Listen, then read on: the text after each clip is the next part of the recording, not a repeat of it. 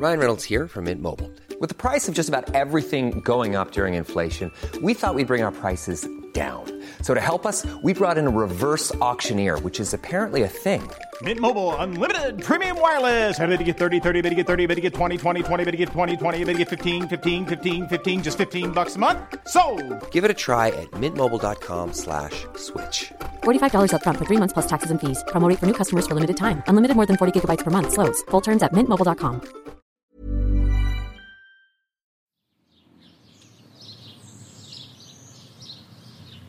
Zu Hause war es dann so, ja, okay, das ist entweder ein schlechter Scherz, aber wenn es kein schlechter Scherz ist, dann ähm, wird sich das bald aufklären. Es wird sich aufklären. Es ist nichts passiert, es ist alles gut. Es wird irgendeine Erklärung geben dafür. Eine Familie verschwindet. Eine komplette Familie bestehend aus Vater, Mutter und einer Tochter. Und das war halt sehr ungewöhnlich, weil sich niemand erklären konnte, warum die Familie weg ist. Verschwunden. Im niedersächsischen Drage.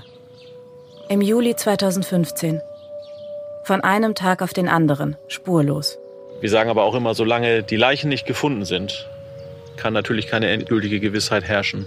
Und dann wird eine Leiche gefunden. Die des Vaters, Marco Schulze. Der Suizid für Herrn Schulze war eindeutig. Das hat die Obduktion ergeben und es ließ gar keinen anderen Schluss zu. So eindeutig wie Marco Schulzes Selbstmord ist ansonsten nichts im Fall Drage. Von Silvia Schulze und ihrer zwölfjährigen Tochter Miriam fehlt bis heute jede Spur. Und man könnte theoretisch äh, jederzeit über die, über die beiden rübergelaufen sein, wenn man irgendwie wie ich zum Angeln geht oder so. Der Fall ist ungeklärt. Der Ort befleckt. Das Kind muss ja irgendwo sein und die Mama, ne, die müssen ja irgendwo sein. Das, das, das, das kann ja nicht, können ja nicht weg sein. Niemand kann abschließen. Es klafft eine Lücke im Leben aller, die Familie Schulze kannten. Dieser Podcast untersucht diese Lücke. Das, was damals passiert ist und vor allem das, was heute davon übrig ist. Die Ohnmacht, die Trauer, die Fragen. Mein größter Wunsch war es, den Angehörigen zumindest die Verstorbenen wiederzubringen, sie also zu finden. Das wollte ich unbedingt. Aber das ist mir leider nicht gelungen. Der Fall bleibt ungelöst. Auch für diesen Podcast. Er will nicht ermitteln oder aufklären. Er möchte dem nachspüren, was zurückbleibt, wenn die Behörden abgerückt sind. Und je dichter man dran ist, ich glaube, desto tragischer ist es und desto mehr beschäftigt einen es auch. Man wird es ja nicht los.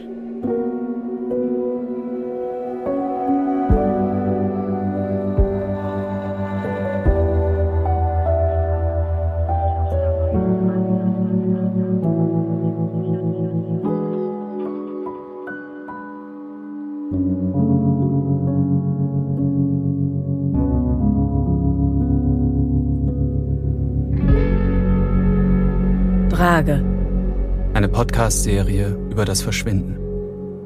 Folge 1. Der Elbstrand.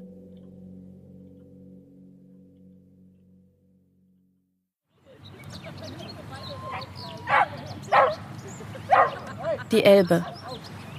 Dann ein Sandstreifen, dahinter Schilf und ein Wäldchen. Der Elbstrand in Drage. Die Drager schwimmen hier, sonnen sich, grillen, trinken, quatschen. Der Strand besteht aus feinem, hellen Sand. Wie breit er ist, hängt von den Gezeiten ab. Denn hier, 30 Kilometer südöstlich von Hamburg, beeinflussen die Nordseetiden den Wasserstand. Es ist schön hier. Gleich hinter dem Deich liegt der Dorfkiosk. Dort gibt es Pommes, Eis und Süßigkeiten. Saure Zungen. Und dann? Viele hübsche Einfamilienhäuser aus Backstein mit Blumen im Garten und Grill auf der Terrasse. Gemüsegärten und Obstbäume. Es ist irgendwie aus der Zeit gefallen. Sie könnten nicht genau sagen, was ist das jetzt? Bin ich hier in den 80ern, in den 90ern? Ist das ein Sonntag oder ein Montag? Ganz merkwürdig. Hinter dem alten Dorfkern liegt die Bundesstraße, die Drage in zwei Hälften teilt. In dem Neubaugebiet hinter der Bundesstraße wohnen junge Familien mit Pools und Trampolinen in den Gärten. Das sind die Familien, die die alten Drager die Zugezogenen nennen. Dass manche schon seit Jahrzehnten hier wohnen, kann daran nichts ändern. Es gibt so ein, so ein bisschen dieses, die, die schon immer da waren und die, die neu zugezogen sind. Es ist sehr, sehr gewachsen, das Dorf in den letzten Jahren. Und es ist so eine eigene Gemeinschaft, die, die berührt sich selten. Hinter dem letzten Einfamilienhaus endet das Dorf jäh. Dort beginnt die Elbmarsch. Grüne, flache Ackerflächen, Koppeln und Weiden, durchzogen von Wassergräben, Bächen und Seen. Mitten in diesem Idyll lebte Familie Schulze. Ein kleines Eigenheim in der Neubausiedlung, zwei Autos vorm Haus. Die Tochter reitet. Eine ganz gewöhnliche Familie. Oft gehen die Schulzes an den Elbstrand, picknicken, baden. Sie meistern ihren Alltag, gehen einkaufen, gehen zur Arbeit, in die Schule, auf den Reiterhof. Wie tausende andere Familien. Miriam ist zwölf Jahre alt, als sie und ihre Eltern 2015 verschwinden. Seit ihrem zweiten Lebensjahr lebt sie mit ihren Eltern im Eigenheim in Drage. Miriams Mutter Silvia Schulze hat noch eine Tochter, aus einer früheren Beziehung, Sabine. Sie wohnt nicht mehr zu Hause. Sabine ist erwachsen, verheiratet. Heute trägt sie den Nachnamen Zunker und ist 28 Jahre alt. An ihre kleine Halbschwester Miriam erinnert sie sich vor allem so. Absolutes Papakind, was charakterlich auch total nach Papa gekommen ist. Äh, sehr feinfühlig, quirlig, aufgeweckt, schlau. Für Miriams Grundschullehrerin Barbara Kübrands hat sich vor allem eingeprägt, wie sportlich das Mädchen war und wie gerne sie turnte. Da ist sie wirklich ein ganz biegsames, tolles, ja, bewegliches Mädchen gewesen und ging da auch sehr drin auf. Das ist so ihre Sportart gewesen. Und gleichzeitig aber auch Reiten oder Reiten kam danach, das kann ich jetzt nicht mehr genau sagen, aber auf jeden Fall war Reiten auch ein ganz hoher hatte einen ganz hohen Stellenwert bei ihr. Zuerst war sie auch ein bisschen schüchtern. Aber ich glaube, das ist normal gewesen, weil wir ja nur auch fremd waren. Die Pferdebesitzerin Inga von Garzen lernt Miriam auf einem Reiterhof kennen. Und dann nach einer Weile wurde sie eigentlich ganz leutselig und sehr lustig und, und fröhlich. Und ich glaube, also spätestens nachdem sie auf meinem Pferd sitzen durfte, das war dann im darauffolgenden Frühjahr, hat sie einmal mein Pferd geritten. Und es war eigentlich, eigentlich nur Galopp, Galopp, Galopp, Galopp, Galopp. Ihrer Reitlehrerin Stefanie Meyer-Oelker fällt Miriams Kleidungsstil besonders ins Auge. Sie war immer sehr kreativ und sehr auffällig angezogen. Viele Klamotten so mit selbstgebastelten Sachen drauf, Steckperlen, Sterne und äh, solche Dinge. Also vielleicht so ein bisschen hippie-mäßig, aber ein liebes Mädchen. Ein fröhliches, aufgewecktes Mädchen. Sportlich und kreativ. Da scheinen sich alle Erwachsenen einig. Barbara Kübrands erinnert sich noch an eine andere Facette. Ich fand sie immer eher als wunderbar und ein bisschen freudloser oder nicht, nicht so ein fröhliches Kind. Ähm, ich habe sonst so häufig Schüler, die auf mich zukommen und mir um Arm fallen oder die ganz herzlich auf einen wirken. Oder das war mit ihr weniger. Nicht fremdelnd, aber immer auf Abstand eher gewesen. Ein bisschen auf Abstand. Jetzt nicht besonders aufgeschlossen, wenn man sie nicht kennt, ne? Schon eher schüchtern. Sie war manchmal ein bisschen schwermütig vielleicht, also ein bisschen befangen, aber ansonsten ein normales Kind. Miriam mag ihre Eigenheiten haben. Im Grunde lebt sie aber das durchschnittliche Leben einer Zwölfjährigen. Sie ist eng mit der Nachbarstochter befreundet, freut sich auf ihre Reiterferien und trägt zu Hause die alterstypischen Konflikte aus. Ich habe einen Anruf gehabt vor Wochen, ein paar Wochen davor. Da hat meine Schwester mich angerufen, Biene, kann ich zu dir kommen? Warum? Ja, ähm, Mama will mir verbieten zu reiten.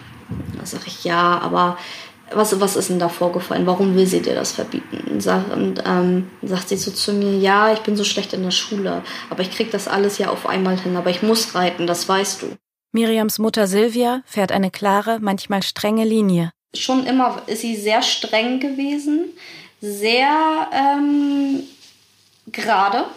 Sehr, sehr, sehr, sehr, sehr gerade. Für Mama gab es nie rechts und links. Es gab immer nur geradeaus. Und äh, wenn sie keinen Bock auf was hatte, dann hatte sie keinen Bock auf was. Und das hat sie auch direkt gesagt. Wenn sie schlechte Laune hatte, hat sie es auch gezeigt, egal wer ihr gegenüberstand.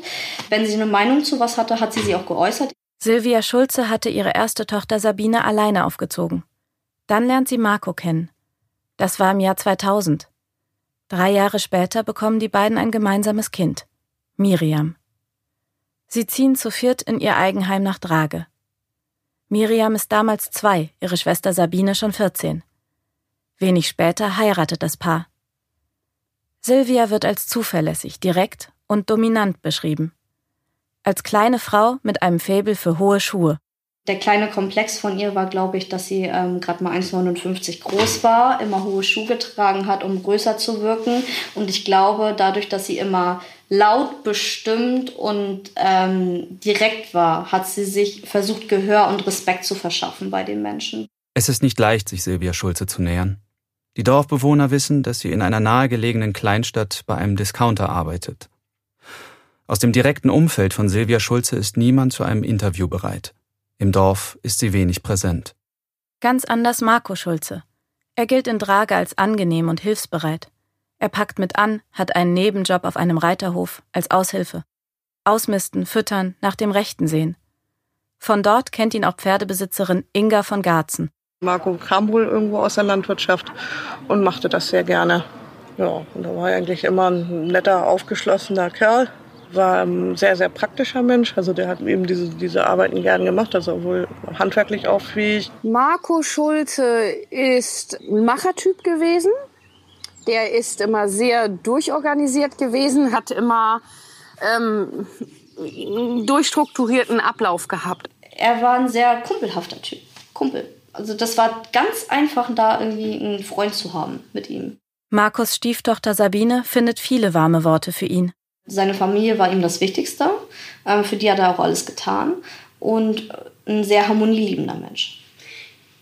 Er war das Band, was immer versucht hat zusammenzuhalten. Und er war das Band, was irgendwie auch immer geschafft hat zusammenzuhalten. Marco Schulze hat immer einen Spruch auf den Lippen, grüßt im Dorf alle und fällt als liebevoller Vater auf. Unter anderem Miriams Lehrerin. Wir haben dem Papa eigentlich schon einen liebenden Eindruck gehabt. Schon ein sehr liebendes und beschützendes Verhältnis zu seiner Tochter. Das Image stimmt. Fürsorglicher Familienvater. Hilfsbereit, zuvorkommend, freundlich. Wie es in ihm drinnen aussieht, ist hingegen nicht so klar ersichtlich. Und dann ist man irgendwie auch gar nicht mehr dazu gekommen, ähm, mal zu fragen, und wie geht's dir? Habe ich zwar auch oft gemacht, aber man kriegt da halt immer nur zu hören, ach ja, viel Arbeit, wenig Geld, flotten Spruch auf die Lippen, ne? um die Situation aufzulockern. Dann lacht man und dann ist man aber auch schon beim nächsten Thema angelangt und da musste er ja gar nicht mehr von sich viel erzählen. Er ist es auch immer gut umgangen, sag ich mal so. Als die Familie verschwindet, wird Kriminalhauptkommissar Michael Düker mit den Ermittlungen betraut. Er versucht sich ein Bild zu machen von der verschwundenen Familie. Um sie zu finden, muss er alles in Erfahrung bringen. Ihre Konflikte, Sorgen und Abgründe. Wenn man etwas über ihn erfährt, hört man äh, von allen nur Positives. Das ist so. Also es hat niemand negativ über ihn gesprochen. Als Ehepaar bleiben die Schulzes unauffällig. Wenn sich jemand über das Paar äußert, dann nur zurückhaltend. Die Eheleute waren fleißige Leute, die ihrer Arbeit nachgegangen sind, die sich ein schönes Eigenheim geleistet haben, die eigentlich sehr viel zusammen gemacht haben, zu, zusammen waren und äh, die offensichtlich beide Eheleute keinem besonderen Hobby nachgegangen sind und eben so auch wenig Außenkontakte hatten. Es gab natürlich Nachbarkinder, die mit dem Mädchen gespielt haben. Es gab Kontakt zu Arbeitskollegen, aber sportlich selbst aktiv waren sie nicht. Insofern gab es da auch keine Kreise, mit denen man sich treffen konnte. Lehrerin Barbara Kübrands begegnete den Schulzes bei Elternsprechtagen und sonstigen Schulveranstaltungen. Sachlich, freundlich, höflich war alles auf jeden Fall. Es wurde auch angenommen, was wir gesagt haben. Und es war eher so ein ja, eine, eine höfliche Distanz vorhanden. Miriam ist bereits auf der weiterführenden Schule, als sie und ihre Eltern verschwinden. Insofern ist das Bild der Grundschullehrerin vielleicht auch veraltet. Sabine Zunker beschreibt die Dynamik zwischen ihrer Mutter und ihrem Stiefvater so. Sie war immer kommunikativ, die Beziehung. Die haben immer geredet. Also auch später noch habe ich immer mitbekommen, ich rede dann mal mit Marco, ich rede dann mal mit Mama. Nach außen hin immer äh, sehr, sehr aufgeräumt und geordnet. Aber ich kann mir schon vorstellen, dass, dass der Charakter, den meine Mutter hatte, auf Marco irgendwann erdrückend wirkte. Dass die Stimmung zwischen den beiden manchmal angespannt war, hat auch Miriams Reitlehrerin Stefanie Meyer-Oelker ab und zu mitbekommen. Seine Frau habe ich ja noch nicht kennengelernt. Ich habe ein paar Telefonate miterlebt mit den beiden und ähm, zu der war er nicht so freundlich. Also das Verhältnis war schon angespannt, das hat gekriselt in der Ehe. Das hat man manchmal mitbekommen, wenn die telefoniert haben. Oder er hat manchmal Kleinigkeiten erzählt, aber nur so Andeutungen, dass er sich geärgert hat oder sowas. Am Anfang die große Liebe, als nächstes der große Traum vom Glück, den man sich dann ja auch erfüllt hat, an einem anderen Ort, in einem eigenen, in einem Eigenheim, sich da was aufgebaut, dann das Kind, was man wollte, was geplant war, was man dann bekommen hat, meine Schwester Miriam. Das Festhalten an dem, was man sich erträumt hat und dann, um dann eventuell irgendwann später doch festzustellen, dass zu viel auf einmal nicht der richtige Zeitpunkt oder nicht der richtige Mensch war. Es gibt Anzeichen für Eheprobleme bei Silvia und Marco Schulze, aber von konkreten Trennungsabsichten berichtet niemand. Vor dem Hintergrund des Verschwindens tendiert man dazu, jede noch so kleine Information auf die Goldwaage zu legen und zum Schicksal der Familie in Beziehung zu setzen. Jedes noch so kurze Gespräch beim Schulfest oder im Supermarkt erscheint seit dem Sommer 2015 in einem anderen Licht. Eventuelle Eheprobleme oder Eltern-Kind-Konflikte werden unweigerlich zu Motiven hochstilisiert – doch wenn man diese Brille abnimmt, bleibt wenig übrig. Familie Schulze stach nicht heraus. Alle Differenzen, der Sand im Getriebe, erklären nichts von dem, was im Juli 2015 geschah.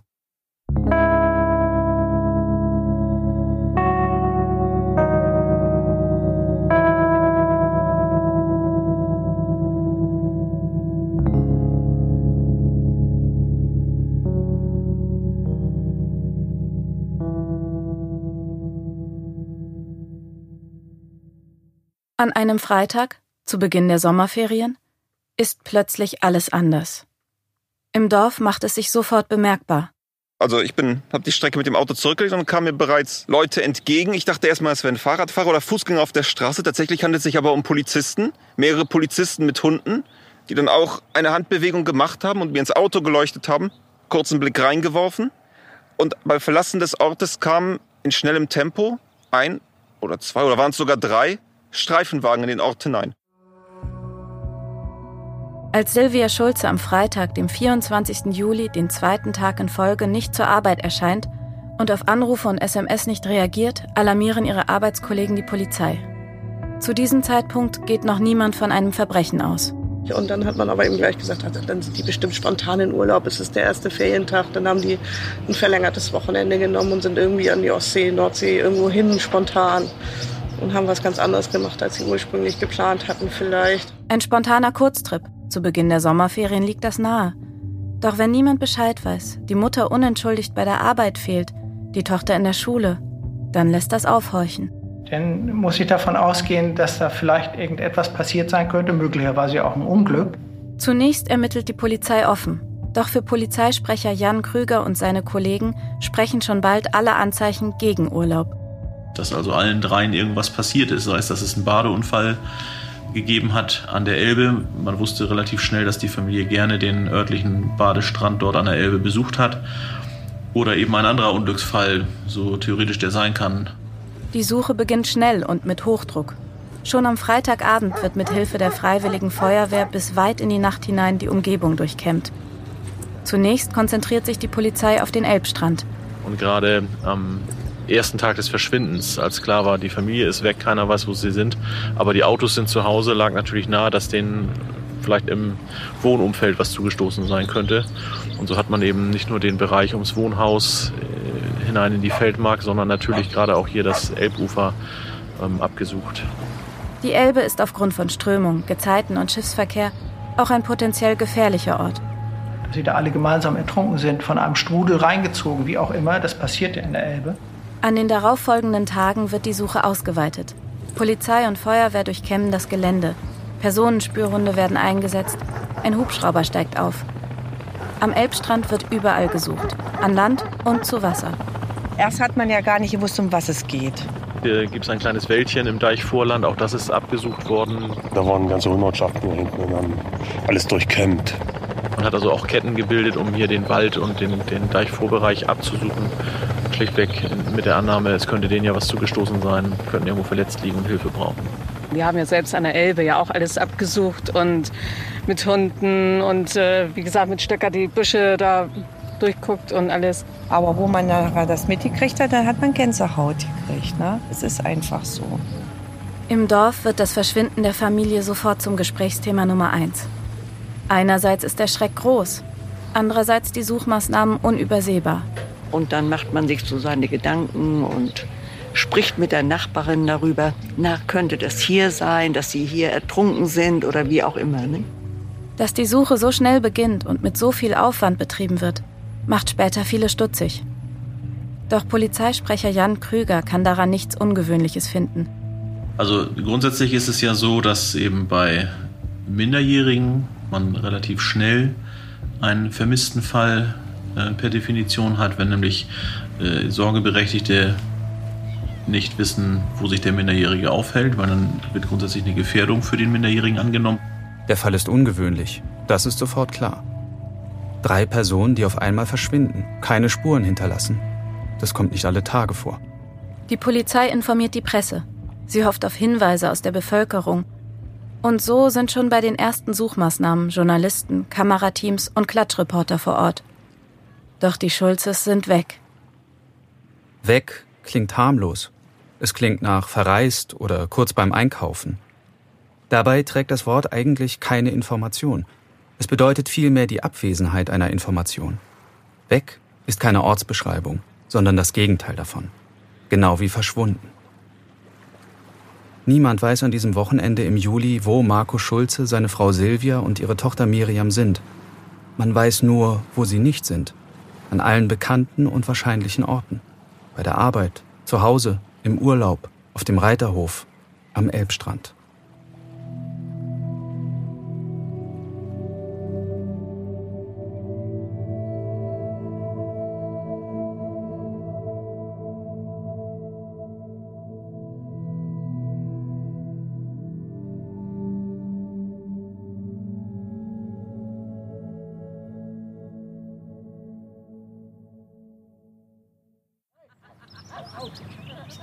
Menschen, die nah am Wasser leben, wissen um das Schöne daran, aber auch um die Gefahr, die davon ausgehen kann. Nach allem, was man heute über den Fall Schulze weiß, scheint der Familie dort am Elbstrand nichts passiert zu sein. Alle Suchaktionen blieben ergebnislos. Nichts deutet darauf hin, dass hier etwas geschah. Heute kommen die Menschen wieder zum Baden, Sonnen und Grillen. Eigentlich haben sie nie damit aufgehört. Aber eine Spur von damals bleibt. Es war beispielsweise auf dem Weg heute schon so, dass ich einige Blicke ähm, bekommen habe in dem deutlich erkennbaren Funkstreifenwagen, äh, den ich angesehen habe, dass die Leute die Polizei in diesem Ort sofort mit dem Fall der Familie Schulze verknüpfen ähm, und dass diese Jahre plötzlich keine Rolle mehr gespielt haben, sondern dass sofort wieder bei den Menschen präsent ist, wenn sie hier gerade in dem betroffenen Wohngebiet einen Streifenwagen sehen. Und auch wenn heute Luftmatratzen und Grillgut wieder im Vordergrund stehen, können sie die Gedanken an Familie Schulze nicht gänzlich auslöschen. Der Hubschrauber, die Spürhunde und Boote, das Medienaufgebot. Etwas davon bleibt am Elbstrand. Das gilt für alle Orte, an denen nach den Schulzes gesucht wurde. Für alle Orte, die in den Ermittlungen eine tragende Rolle spielten. Sie sind bis heute behaftet mit den Fragezeichen, die dieser Fall hinterlässt weil man vielleicht dann auch geguckt hat, äh, sieht man vielleicht irgendwo was, was die Polizei übersehen hat. Und ob das ein Auto ist, irgendwie, dass man vielleicht doch irgendwas sieht, äh, wo die Tochter, ne, man achtet doch ein bisschen mehr auf andere Sachen dann. Würden Silvia und Miriam Schulze gefunden, könnte das viele offene Fragen klären. Dann würden die Orte, an denen nichts geschehen ist, rehabilitiert. So aber trägt jeder Ort, der mit dem Fall in Verbindung steht, einen kleinen Fleck. Ich denke noch heute an den Fall, nicht nur an den, weil wenn Sie äh, lange in so einer Region sind, ähm, dann wird das Gebiet auch zu so einem Netz von Tatorten. Der Korrespondent der deutschen Presseagentur in Lüneburg, Per Körner, war oft in Drage, damals. Seine Informationen wurden in unzähligen Medienberichten verbreitet. Per Körner kann den Fall bis heute nicht vergessen. Zum einen ist es der Einbruch des Grauens in die scheinbare oder tatsächliche Idylle. Wie gesagt, es ist ausgesprochen hübsch dort. Ähm, es ist der Einbruch ähm, in den Alltag, was Sie als Medienprofi ähm, wahrscheinlich schneller verstehen als jemand, der da wohnt und es bislang immer nett hat und außer Krankheiten oder Todesfällen irgendwie auf natürliche Art noch nichts mitbekommen hat. Die Idylle in Drage und am Elbstrand ist beschmutzt. In das Leben der Menschen, die damals damit zu tun hatten, vermissten, suchten, ermittelten, hat sich etwas eingeschlichen, das nicht fassbar ist eine Abwesenheit, eine Lücke. Solange es keine Antworten und keine Gewissheit gibt, was damals passiert ist, wird die Lücke spürbar sein und die Orte bleiben befleckt.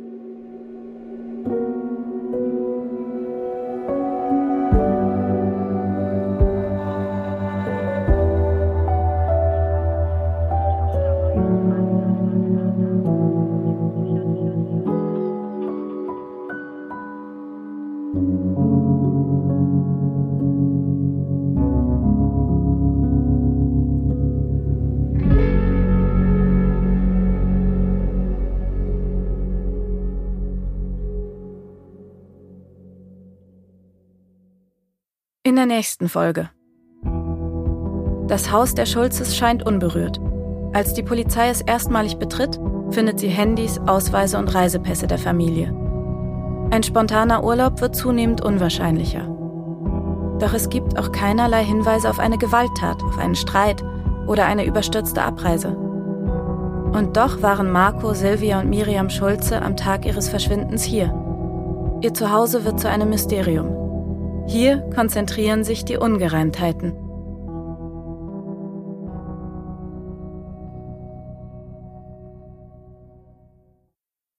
Mein Name ist Johanna Steiner und ich bin eine der Macherinnen dieses Podcasts. Ich glaube nicht, dass dieser Podcast zur Aufklärung des Falls beitragen kann. Das war auch gar nicht das Anliegen. Aber trotzdem besteht natürlich irgendwie die Möglichkeit, dass eine der Hörerinnen oder einer der Hörer irgendwas weiß, irgendwas gesehen oder mitbekommen hat. Und wenn das tatsächlich der Fall sein sollte, dann meldet euch bitte bei der Polizeiinspektion Harburg in Buchholz. Telefonnummer und E-Mail-Adresse findet ihr in den Show Notes. Hey, it's Danny Pellegrino from Everything Iconic.